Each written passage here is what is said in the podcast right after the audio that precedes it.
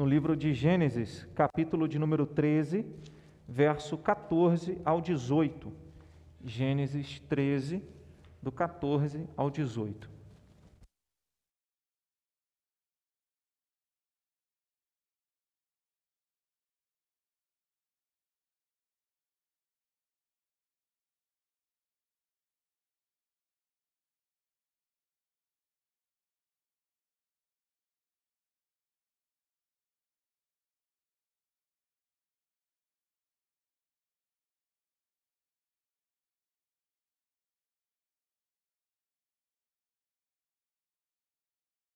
Mesmo assentados, mas com reverência, a leitura da palavra de Deus, Gênesis 13, do verso 14 ao 18. Se você estiver sem Bíblia, pode acompanhar na projeção. Diz assim a palavra de Deus: Disse o Senhor a Abrão, depois que Ló se separou dele: Ergue os olhos e olha desde onde estás para o norte, para o sul, para o oriente e para o ocidente porque toda essa terra que vês, eu te darei a ti e à tua descendência para sempre. Farei a tua descendência como o pó da terra, de maneira que se alguém puder contar o pó da terra, então se contará também a tua descendência. Levanta-te, percorre essa terra no seu comprimento e na sua largura, porque eu te darei. E Abrão, mudando as suas tendas, foi habitar nos cavalhares de Manre, que estão junto a Hebron e levantou ali um altar ao Senhor. Que Deus nos abençoe na meditação da Sua palavra. O que você espera de 2021? Depois da experiência de 2020, a gente fica meio assim, de planejar um ano. Né? Todo final de ano, início de ano, temos aí o nosso planejamento, pensamos o que vamos realizar. Agora, pensa para frente, o que você espera não apenas de 2021, mas o que você espera dos anos que ainda tem pela frente? Quantos anos você tem pela frente? Eu não sei quantos anos eu tenho pela frente. Mas o que você espera daqui para frente?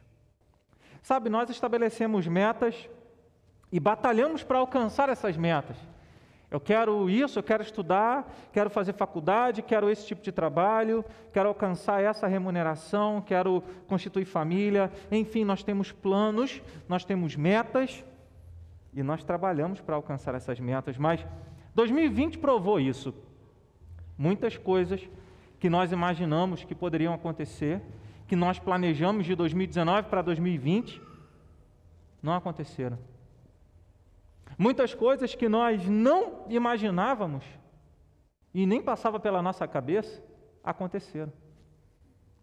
Bem, se trabalhar muito então e batalhar para alcançar um objetivo e ele não vem, espera aí, a gente aprende que em determinado sentido eu posso fazer o que for, mas se não tiver que vir, não vai vir, não vai acontecer. Isso mostra que conquistas, alcançar metas, alvos objetivos, não depende da força do nosso braço. Não depende da nossa capacidade, porque se dependesse da nossa capacidade, nós faríamos. Mas é certo que mesmo com capacidade, mesmo fazendo muitas coisas, e essas coisas, e os nossos alvos, os nossos sonhos, eles não vêm, eles não acontecem.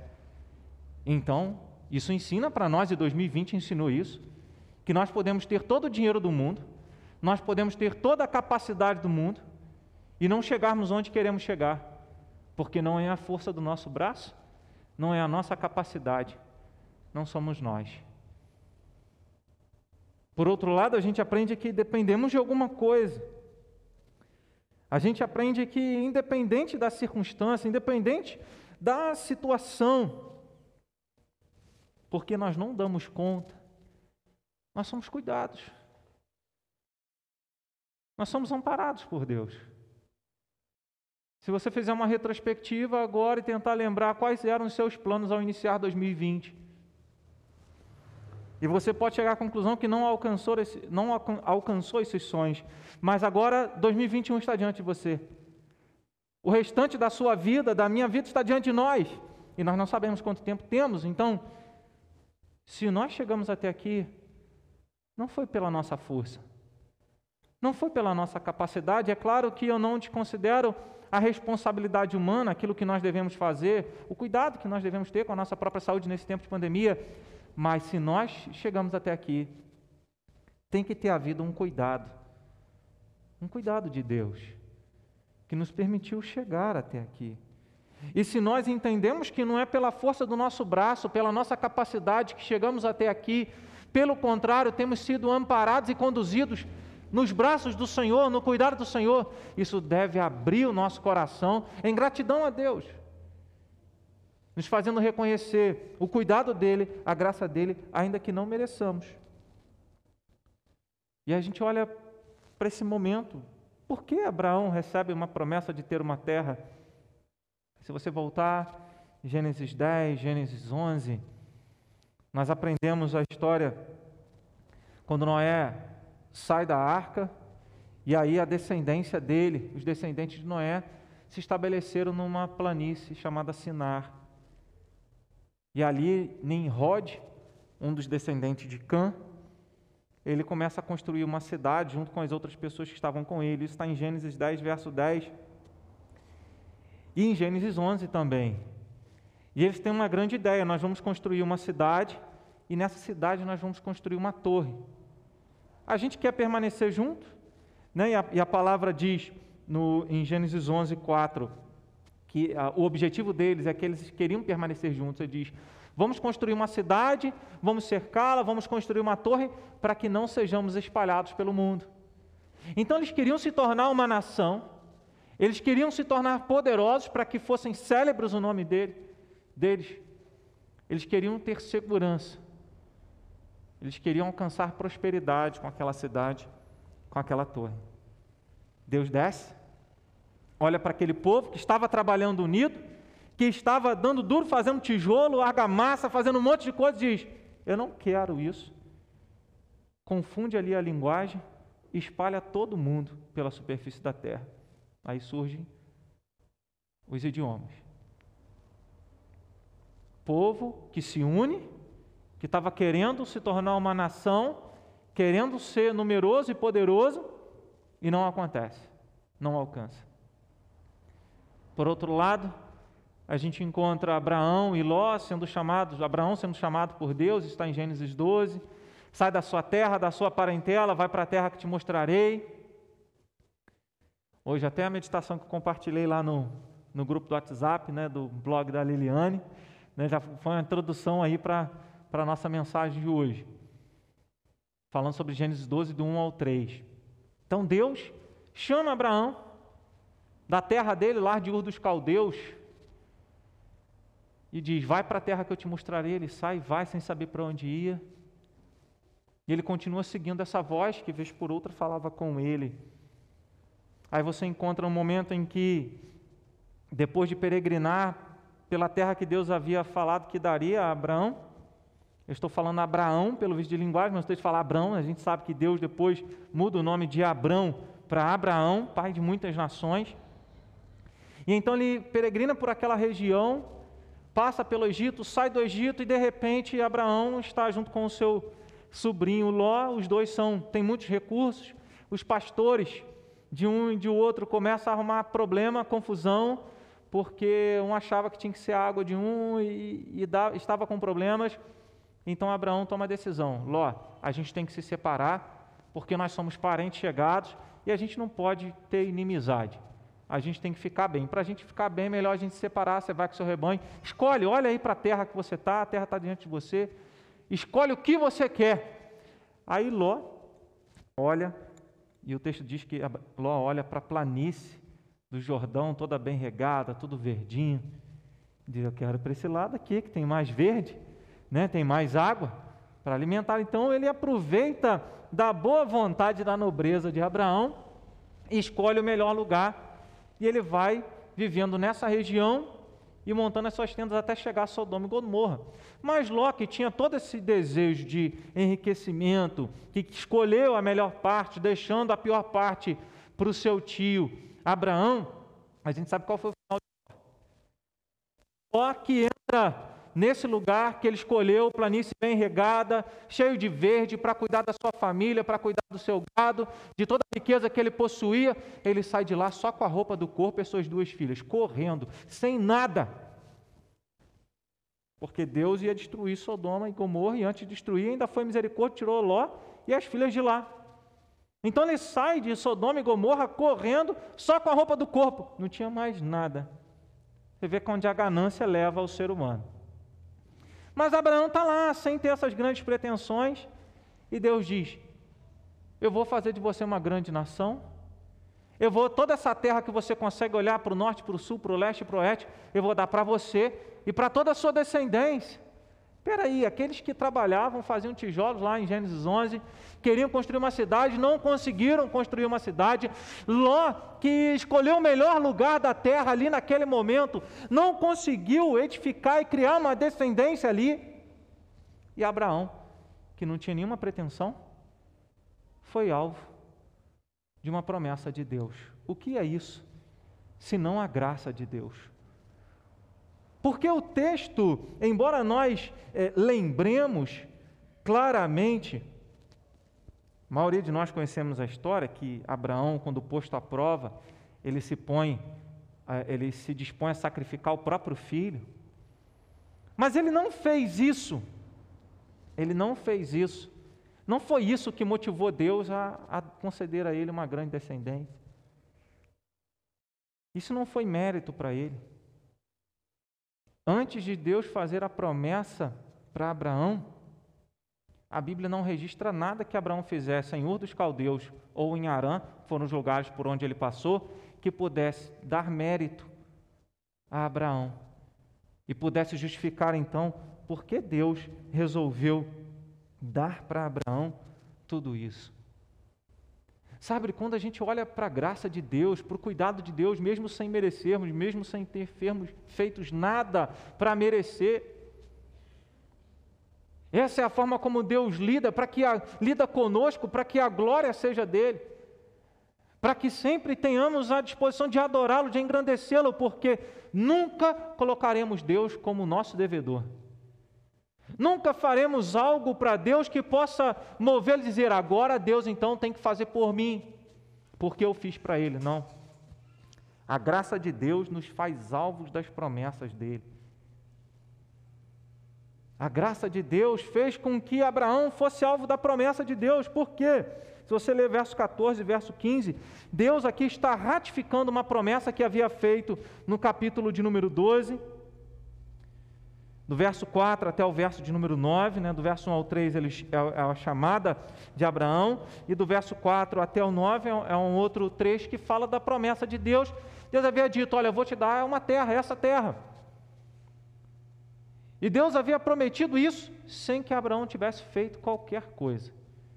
Alguém diz, possa, pode dizer assim: ah, mas quando Abraão, quando Deus falou para Abraão, sai da tua terra, ele saiu, ele obedeceu. Mas quando ele sai, da terra e Deus fala, vai para a terra que eu te mostrarei, Deus já tinha um plano para ele.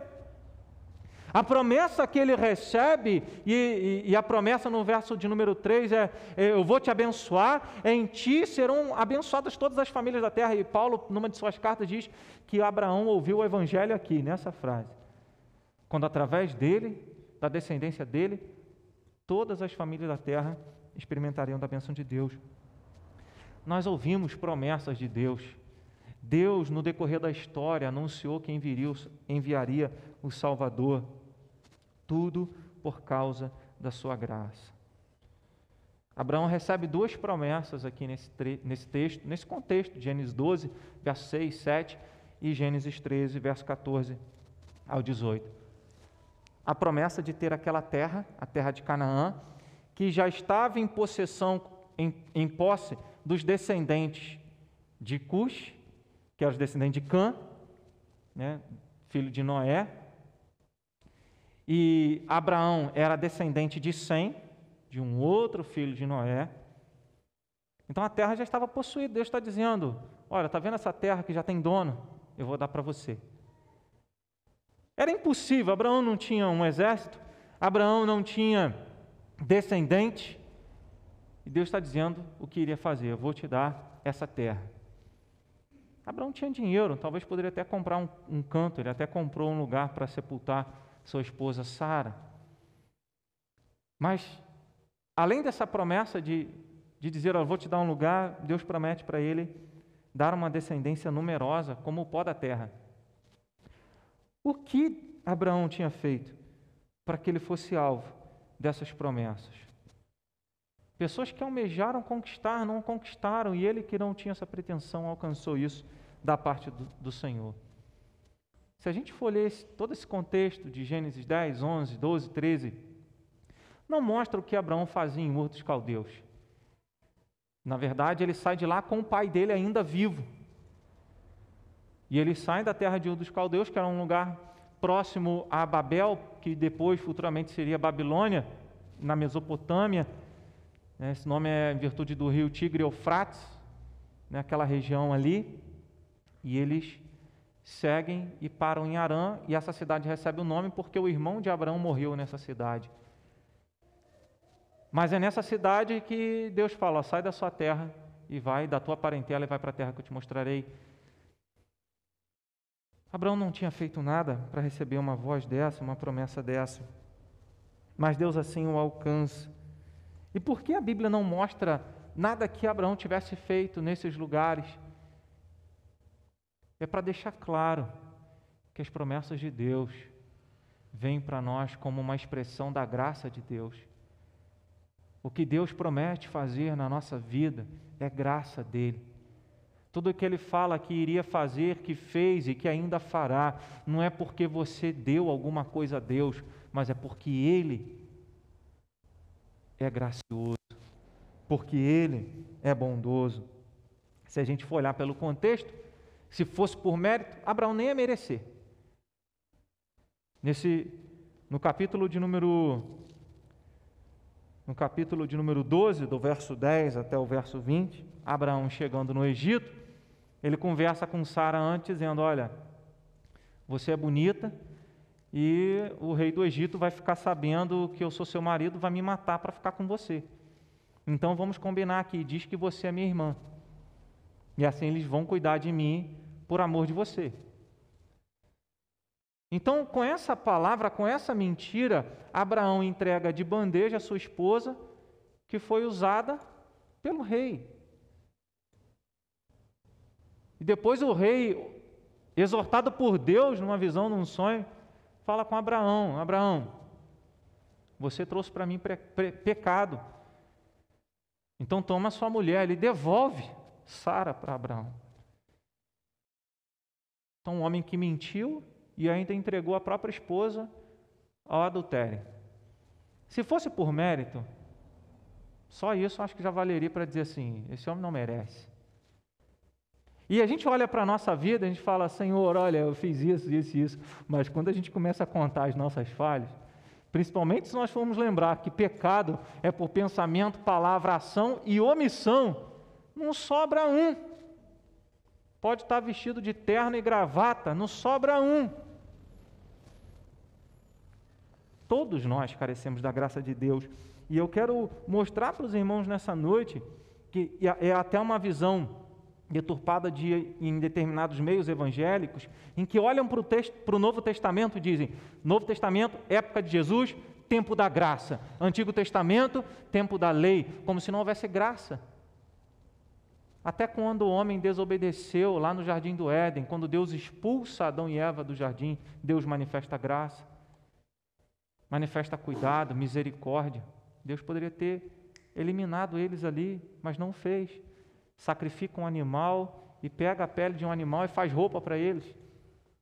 Então nós encontramos aqui um Deus gracioso que faz promessas de cuidado, faz promessas de uma descendência numerosa para Abraão. Os discípulos traíram Jesus. Quando Jesus falou: Olha, vocês vão me negar, vocês vão se escandalizar, vocês vão fugir. E todos, embora Pedro tenha dito: Eu vou contigo até a morte, mas o texto diz: e todos disseram o mesmo. Todos disseram: Senhor, eu não vou te negar, não, eu vou contigo até a morte. Mas todos negaram, todos fugiram. Mas Jesus, ele disse aos discípulos: Estou com vocês todos os dias.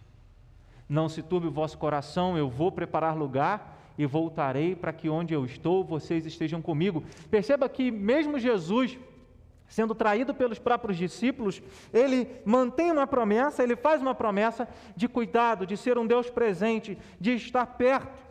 Então isso mostra para nós a graça de Deus e até mesmo quando as nossas culpas se avolumam na nossa mente, no nosso coração, e a gente acha Deus está longe porque eu falhei, Deus não me ouve porque eu falhei. Sim, os nossos pecados trazem consequências graves sobre a nossa própria vida, mas se nós somos alvos do cuidado de Deus, de bênção de Deus, não é porque nós merecemos, é por pura graça, por puro favor, por causa da bondade de Deus. Jesus promete estar com seus discípulos e voltar para buscá-los. O que é isso, senão um Deus gracioso?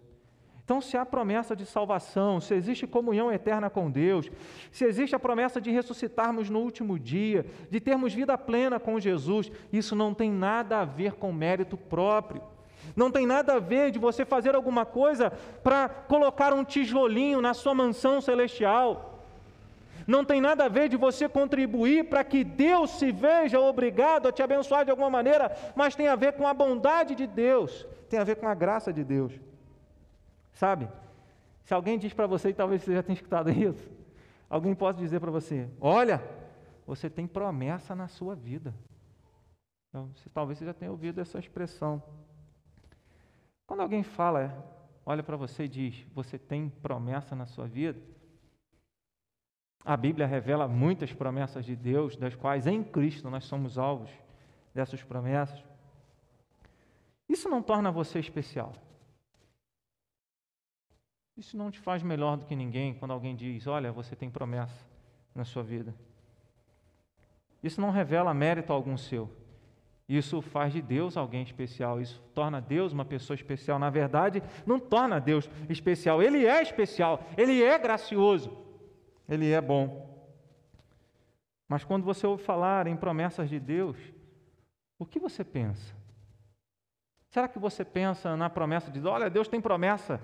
É... Existem uns memes aí na internet, né? Expectativa versus realidade, né? Mas nesse caso, a nossa expectativa está bem aquém a uma realidade muito superior. Porque a gente pensa em carro, quando alguém diz você tem promessa, Aí você logo imagina o emprego dos sonhos, todo mundo bem de saúde, você já imaginou vacinado e imunizado contra o coronavírus, você já imaginou dinheiro, é, como diz o, aí o slogan de final de ano, de início de ano, muito dinheiro no bolso e saúde para dar e vender, né? Tendo dinheiro, tendo saúde, tá muito bom. E a gente esquece que a nossa esperança em Cristo não está nas coisas aqui da terra. Por isso eu comecei falando o que você espera de 2021 e o que você espera da sua vida aqui para frente. Porque quantas pessoas até 2020 estavam vivendo as suas vidas pensando apenas nas questões de bênçãos materiais e prosperidade. Quando a Bíblia fala de promessas, ela não fala numa perspectiva terrena, horizontal, humana. Ela está falando uma perspectiva eterna, ela está falando uma perspectiva de comunhão com Deus, de plenitude de alma. É esse o propósito. Quando nós cantamos, ó quão lindo esse nome é, deixou o céu para nos buscar, para nos salvar, nós estamos falando de algo espiritual, nós não estamos falando de algo carnal e material. Então a graça de Deus nos torna alvos de promessas espirituais e não de promessas materiais. Olha, vai dar tudo certo para você em 2021. Queria dizer isso, mas não posso dizer. Que a Bíblia não, não tem a pretensão de narrar para você o que vai acontecer com você daqui a um segundo. Mas a Bíblia tem a pretensão de te dar uma segurança, uma tranquilidade tal, uma esperança tal, que você pode passar por qualquer situação, mas os seus olhos nunca estarão voltados para o chão, nunca estarão voltados para baixo, mas para o alto. E foi o que Deus fez com Abraão. Abraão, olha para o norte, para o sul, leste e oeste. Eu vou dar essa terra para você, e vou aumentar, vou te dar uma descendência que se alguém puder contar o pó da terra, olha a palavra de Deus, vai poder contar a sua descendência. Então, a graça de Deus, além de nos tornar alvos das promessas de Deus, ela nos assegura um lugar de descanso e uma família. Quando Deus diz: Olha, verso de número 15: Porque toda esta terra que vês, eu te darei a ti e a tua descendência para sempre. Abraão não tinha nem filho. Já com seus setenta e poucos anos, 75 anos, 74, 75 anos. Ele não tinha nem filho. E mais à frente, no capítulo 15, ele vai falar: Senhor, olha, eu não tenho herdeiro, quem é o herdeiro da minha casa é um, um escravo que eu tenho. Como é que é isso? E aí Deus fala para ele: Não, vai ser um filho seu.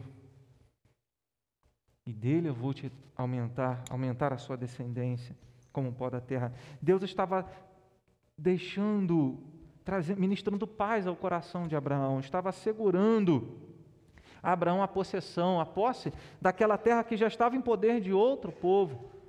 E Deus estava dizendo: Eu vou te dar essa terra, eu vou te dar uma grande descendência. Tudo aquilo que os outros povos almejavam, uma grande descendência é o que? Uma nação, é poder, é segurança. Deus estava dizendo: Eu vou te dar isso. Como, e meditando nesse texto, eu fiquei pensando também em Salomão quando Deus pergunta para Salomão: Salomão, se Deus perguntasse hoje, né? O que, que você quer para 2021? O que, que você quer daqui para frente? Aí Salomão diz, Salomão diz: Senhor, eu quero sabedoria para cuidar do teu povo. Né? Aí Deus fala: Bem, como você não pediu a destruição dos seus inimigos, nem riqueza, nem nada, eu te dou sabedoria e te dou tudo isso. e Deus está falando com Abraão: Abraão, eu te dou tudo. Eu te dou essa terra, te dou uma descendência. Como Deus confirmou e assegurou essa promessa, que é da terra e de uma grande descendência para Abraão. Deus diz: Eu te darei, eu farei. Ele é o agente da nossa bênção. Ele é o agente daquilo, de tudo que nós precisamos na nossa vida. Ele é a fonte, é o manancial das águas. A gente aprende isso na palavra. Então ele está dizendo, ele disse isso para Abraão: Eu te darei, no verso de número 15, referindo à terra, e no verso de número 16, se referindo à descendência. Farei a tua descendência. Ele, primeira pessoa do, do singular, é ele quem iria fazer isso. E ele usa a ideia de que eu estou fazendo, eu vou fazer, para que Abraão tivesse tranquilidade nisso. Quando Deus fala, ele cumpre. No capítulo 15, Deus ratifica novamente e faz aliança com Abraão, e Abraão fala: Senhor, como eu sei que o Senhor me dará essa terra, como eu sei que terei uma grande e numerosa descendência. Aí Deus faz uma aliança com Abraão através de um sacrifício. E a aliança que nós temos com Deus hoje, que testifica tudo aquilo que Deus tem assegurado para nós, prometido a nós, desse lugar de descanso e uma família, uma grande família, é ratificado, é selado, sinalizado, garantido, a gente pode usar vários sinônimos, através da Santa Ceia. Que é o sinal da nossa aliança com Deus. Então, depois de muitos anos, né? A gente pode, Abraão faleceu com 160 e poucos anos. E ele não tinha conquistado toda aquela terra ainda. Veio Isaac, veio Jacó, os doze filhos de Jacó, as tribos de Israel. O povo vai para o Egito, fica lá 430 anos no Egito. Depois Deus envia Moisés para libertar o povo do Egito. Passam 40 anos no deserto. Chegam à terra de Canaã, Josué faz o povo conquistar a terra. Mas na altura do capítulo 12, capítulo 13 de Josué, a Bíblia diz que ainda tinha muita terra para ser conquistada. Então, nem com Josué, essa promessa que Deus estava fazendo com Abraão foi cumprida. Lá com Davi, e Davi foi um conquistador de territórios, porque foi um guerreiro, Deus aumentou o território, e com Salomão muito. Mas Davi tem um salmo, salmo de número 95, verso 11. E ele lembra de que muitas pessoas saíram do Egito, mas não entraram na terra de Canaã por, pela incredulidade, pela falta de fidelidade a Deus. E a falta de fidelidade, em última instância, é a incredulidade. No Salmo de número 95, verso 11, Davi fala de um descanso. E o autor da carta aos Hebreus interpreta o Salmo 95, verso 11, como que apontando não para a terra de Canaã, mas para Canaã celestial para um lugar que Deus tem reservado para o povo dele. Então ele vai explicar no capítulo no capítulo 11, verso 9 e 10, ele diz assim: Pela fé, falando a respeito de Abraão, pela fé peregrinou na terra da promessa como em terra alheia, habitando em tendas com Isaque e Jacó, herdeiros com ele da mesma promessa porque aguardava a cidade que tem fundamentos, da qual Deus é o arquiteto e edificador. Verso 13 em diante: Todos estes morreram na fé, sem ter obtido as promessas, vendo-as, porém, de longe, e saudando-as e confessando que eram estrangeiros e peregrinos sobre a terra, porque os que falam desse modo manifestam estar procurando na, procurando uma pátria, e se na verdade se lembrassem daquela de onde saíram, teriam oportunidade de voltar, mas agora aspiram a uma pátria superior, isto é, celestial. Por isso Deus não se envergonha deles de ser chamado seu Deus, porquanto lhes preparou uma cidade. Quando no verso de número no verso de número 17 ele diz: Levanta-te, percorre essa terra no seu comprimento, na sua largura. Abraão já tinha andado por aquela terra. Agora Deus está dizendo: continua peregrinando. Ele para em determinado lugar, mas a vida dele foi mudando de lugar em lugar. Ele nunca estabeleceu-se num lugar. Mostrando que a vida dele, que a expectativa dele, não era um lugar de descanso ali físico em Canaã. Mas ele esperava, como o autor aos Hebreus disse, e nós entendemos que o Novo Testamento explica o Antigo, então a interpretação é essa. O que Deus promete para Abraão e promete para todo crente, para todo cristão, é um lugar de descanso. Então eu quero dizer para você que fica esperando descanso com o fim da pandemia, que fica esperando descanso com a prosperidade financeira, que fica esperando descanso com saúde, descanso com qualquer outra coisa, com um sonho realizado. Aqui não há descanso. Mas louvado seja o nome de Deus, porque em Jesus Cristo Deus nos assegura um lugar de descanso. O apóstolo João, em Apocalipse capítulo 21, diz: Vi novo céu e nova terra. E eu vi também a nova Jerusalém descer do céu, ataviada como noiva adornada para o seu esposo, que é Jesus Cristo. Então a graça de Deus nos dá a segurança de um lugar, o céu, o novo céu e, uma, e a nova terra, é um lugar físico, real, onde nós estaremos com Jesus Cristo, o nosso Rei. Aquele que nós cantamos no início do culto, olha quão lindo esse nome é. Porque Ele é poderoso, porque Ele é Salvador, porque Ele é gracioso, deu a vida por nós. É por isso. A graça de Deus nos assegura, por meio de Jesus, que nós teremos descanso. E não é aqui nesta vida agora. Você pode viver 70 anos, 50, 80, 100, 120, e viver todos os anos da sua vida sem nunca ter descanso, sem nunca ter refrigério, viver uma vida de dificuldade, de limitações. Mas eu quero te convidar a olhar para a vida futura, para esse lugar que Jesus assegura para aqueles que o amam, como ele o fez com Abraão Jesus disse: Abraão viu o meu dia e se alegrou. Porque Abraão também confiava e esperava uma pátria celestial. Jesus, ele fala que ele é o caminho, a verdade, a vida. A vida está nele. O apóstolo João fala isso no Evangelho, no capítulo de número 1, a vida à luz dos homens. Ele é a nossa paz, ele é o nosso descanso. Ele nos dará esse lugar um dia. Então, ainda que nós não alcancemos todos os nossos sonhos e refrigério, descanso, sucesso aqui, que nós lembremos que a graça de Deus nos levará a um lugar livre de todo o mal, livre de toda doença, livre da morte, livre de todas as tentações, um lugar onde nós desfrutaremos de plenitude, de comunhão com Deus. A outra promessa que nesse mesmo texto, nesse mesmo contexto ele fala, além da terra, do lugar de descanso, é uma família.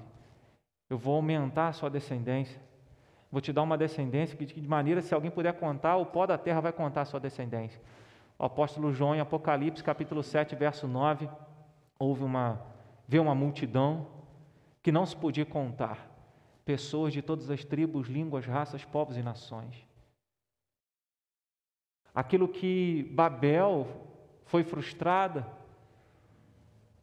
porque tinha uma motivação errada, e Deus então separa, e eles falavam uma só linguagem, não conseguiram construir e, e, levantar uma nação, mas agora pessoas de todos os lugares, não há impedimento para que a obra de Deus se realize. E Ele faça de judeus, de gregos, de indígenas, brasileiros, seja de onde for,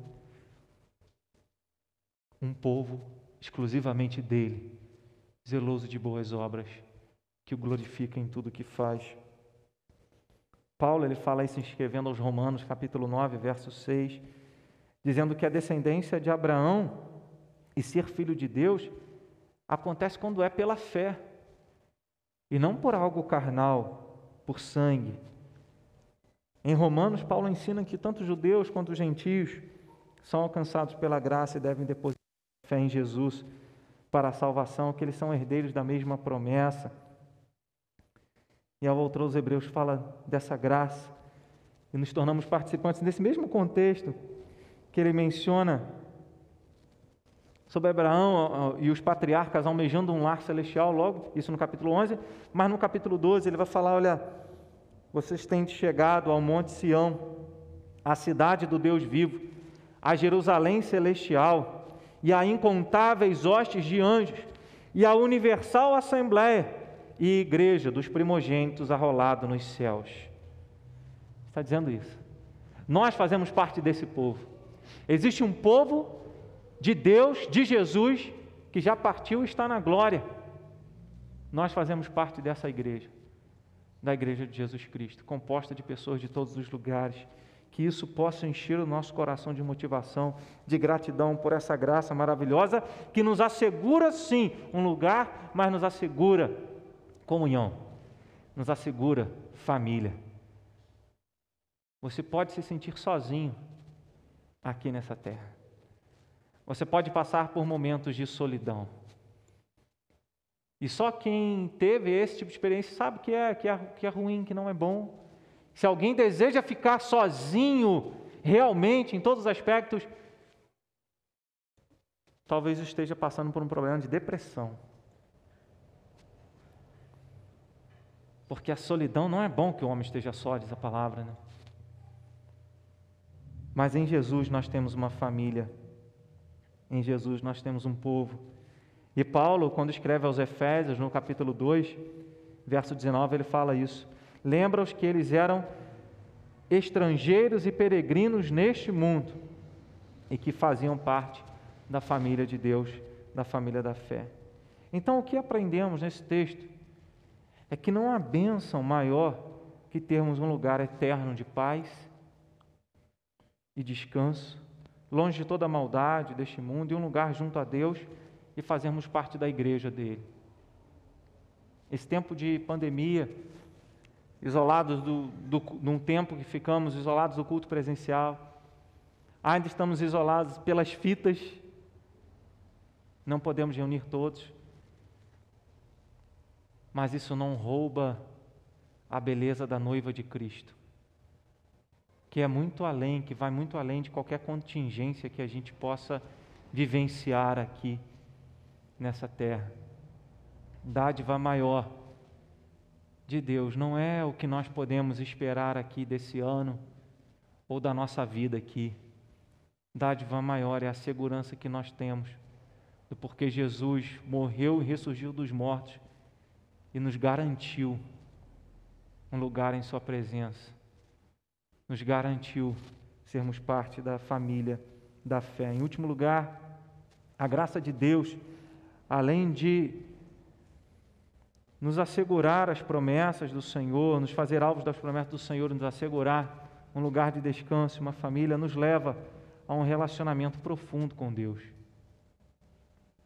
Algumas pessoas que imaginam a graça de Deus, não, eu sou salvo pela graça, Deus me alcançou, agora eu vou fazer o que eu quiser.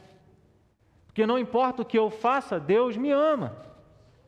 Não importa o que eu, eu, passe, o que eu escolha, não importa as minhas decisões e as minhas ações, Deus me ama e nada vai me separar dele. Eu sou salvo pela graça.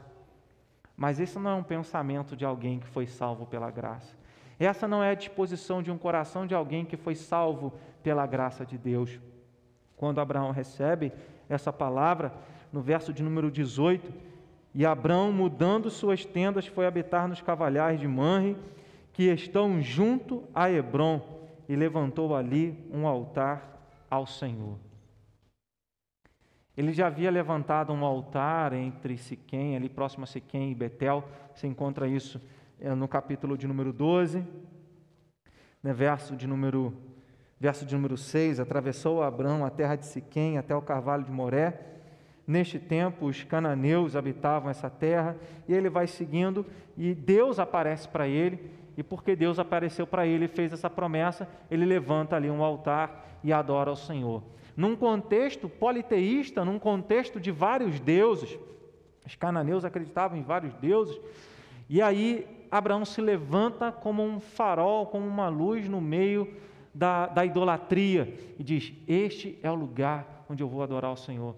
Este é o momento, e certamente Deus instruiu ele a fazer isso, porque a forma como nós adoramos a Deus deve ser ditada e é ditada pelo próprio Deus. É Ele que nos ensina pela palavra como devemos adorá-lo. Afinal de contas, temos a Bíblia Sagrada como a nossa única regra de fé e prática. Ela dita tanto a forma como a gente vive, como a forma como a gente cultua, como a gente crê em Deus. Então, é, é, tanto no, em Gênesis 12, versos 6, 7, 8, como em Gênesis 13, quando Deus ratifica a sua promessa, a atitude de Abraão é levantar um altar, é sacrificar, é adorar a Deus, é louvar o nome do Senhor.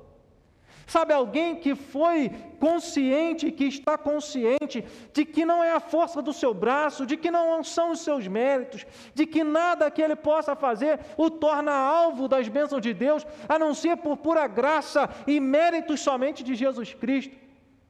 Quando nós conscientizamos disso, é impossível não louvar a Deus. É impossível não adorar a Deus, é impossível não tornar Deus um Deus presente em nossa vida.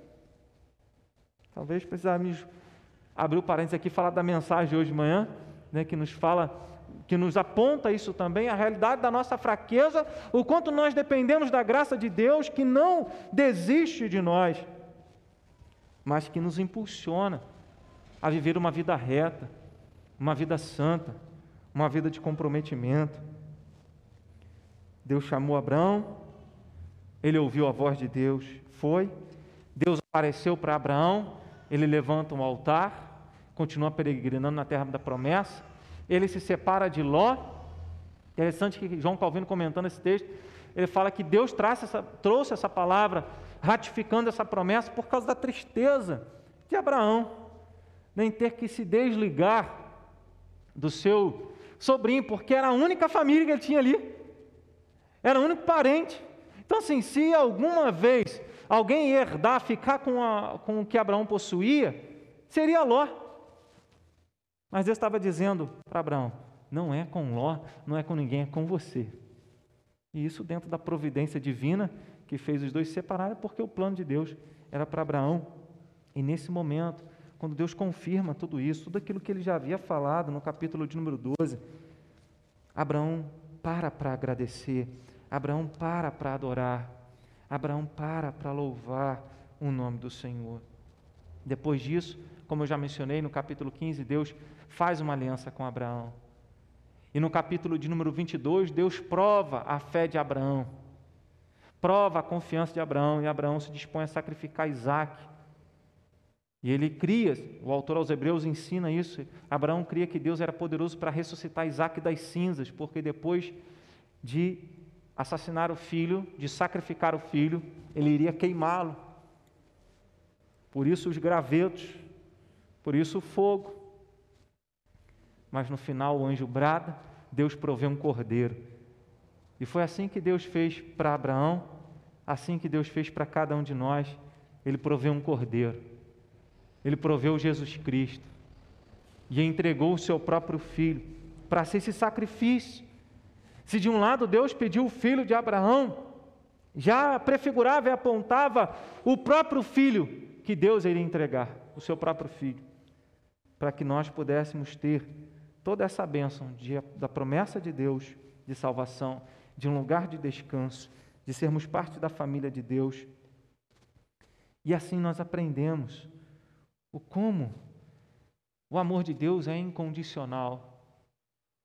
O como o amor de Deus nos alcança, mesmo sem termos feito nada. E aí, uma vez que alguém te ama, sem você ter oferecido nada, que alguém te deu as maiores bênçãos e dádivas sem você ter feito por merecer. Maior deve ser o amor, maior deve ser a dedicação. Então, por que muitas vezes a frieza? Por que muitas vezes a falta de compromisso com a palavra? Eu não estou falando de frequência de culto. Eu estou falando do compromisso com a palavra de Deus quando estamos no trabalho, quando estamos em qualquer outro lugar e não negociamos princípios, uma vez que fomos alcançados por esse amor incondicional, isso deve nos impulsionar a amar Deus de tal maneira, a colocar Ele à frente de tudo e de todos. Abraão colocou Deus à frente do seu próprio filho. Abraão colocou Deus à frente de tudo que possuía, de todos os seus, de todos os seus familiares. E ele demonstrou que Deus era mais importante, porque ele creu em Deus. Tiago diz, e a palavra de Deus diz, isso foi colocado na conta dele para a justiça. Ele creu numa promessa, na salvação que Deus tinha para ele nesse lugar de descanso. Sabe, a graça de Deus deve nos levar a um compromisso profundo com Deus, deve nos levar à, à santidade, à fidelidade a louvar e agradecer a Deus. Quando Jesus curou, estava próximo a Jericó, saindo de Jericó, não lembro, e ele curou um cego que estava clamando. E quando depois que ele curou o cego, o cego passou a segui-lo e seguiam glorificando a Deus. Quantas vezes o nosso coração vencido por tantas tribulações e problemas, porque achamos que tudo aquilo que nós necessitamos, que nós queremos, é a maior dádiva que nós precisamos. Quando, na verdade, o que nós mais precisamos, Deus já nos concedeu por meio de Jesus Cristo. E quando nós entendemos isso, nosso coração se preenche do cuidado de Deus, da certeza do amor de Deus, e como Paulo disse em determinado lugar, o amor de Cristo nos constrange que o amor de Deus constranja você. Que a graça de Deus te deixe constrangido, não para dizer vou viver como quiser, mas para dizer vou viver para adorar a Deus, vou viver para adorar a Deus em espírito e em verdade, vou viver para adorar a Deus com as minhas boas obras, vou viver para adorar a Deus com os meus pensamentos, com a minha vida, com tudo o que tem. Abraão levantou um altar para cultuar a Deus Jesus levantou a cruz para que nós pudéssemos adorar o Senhor, porque poderíamos levantar altares e mais altares, mas sem a cruz jamais estaríamos e poderíamos chegar diante de Deus. Por fim, irmãos, talvez você tenha esperado e esteja esperando muito de 2021. Daqueles sonhos que ficaram para trás, você quer ainda conquistá-los você tem pensado nas coisas aqui da terra e que esse ano pode ser melhor.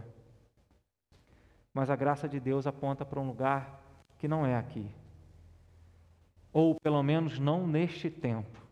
O novo céu e a nova terra é a criação restaurada, sem a presença do mal no mundo, sem a condição de pecar, plenitude de paz, plenitude de comunhão com Deus, plenitude de comunhão uns com os outros.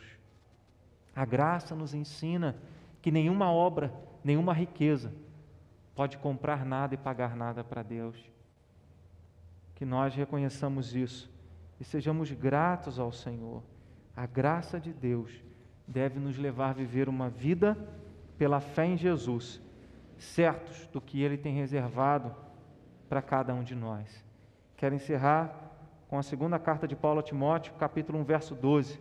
Paulo diz: Porque sei em quem tenho crido, e estou certo de que Ele é poderoso para guardar o meu tesouro até aquele dia. Amém? Que Deus nos abençoe.